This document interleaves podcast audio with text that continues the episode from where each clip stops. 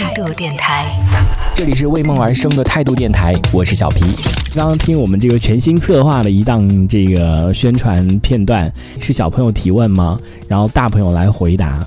刚才我在听这个里面的时候，听了第一个小朋友在讲的时候，我觉得我可能，如果我我有小朋友的话，我可能会选择另外一种教育他的方式，就是立马要告诉他这个世界是残酷的。你可以对这个世界抱有美好的幻想，但同时，我觉得我有义务要告诉你，这个世界也是很残酷的。你就可以一直的知道，其其实世界并不是想象当中的那么美好。你从小就要努力，然后要去改变这个世界，改变你的命运，因为。我一直都给你塑造的是一种很美好的一个环境，很美好的一个世界。你可能想，哦，到了以后长大，我可能就会给爸妈买，呃，带那个花园的房子了。但是我真的想告诉你，宝贝，你长大之后也不一定有钱哦，而且你长大之后也不一定买得起带花园的房子给你妈妈哦。这个世界就是这样的残酷，真的，你就是得时不时给他灌输一些这样的观念在里面，然后他听到就说，哦，原来这个世界也并不是这么的友好，也并不是这么的。美好，所以呢，我从小就要很好的努力学习。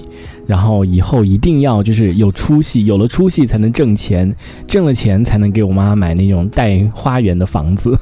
所以就像之前人家不是说了吗？要不要让小朋友听那些什么童话故事啊、格林童话啊这种东西？要不要让他们听呢？因为这是这里面很多一些就是不是那么美好的一些故事啊，就是比如说什么有那种巫婆呀，就害那个白雪公主啊什么之类都会有啊。就这个世界也不是那么的美好，所以我觉得还是要要让他们尽早的了解。这个世界是不完美的，这就是一个我们生活在这样的一个世界当中，就是这个样子的。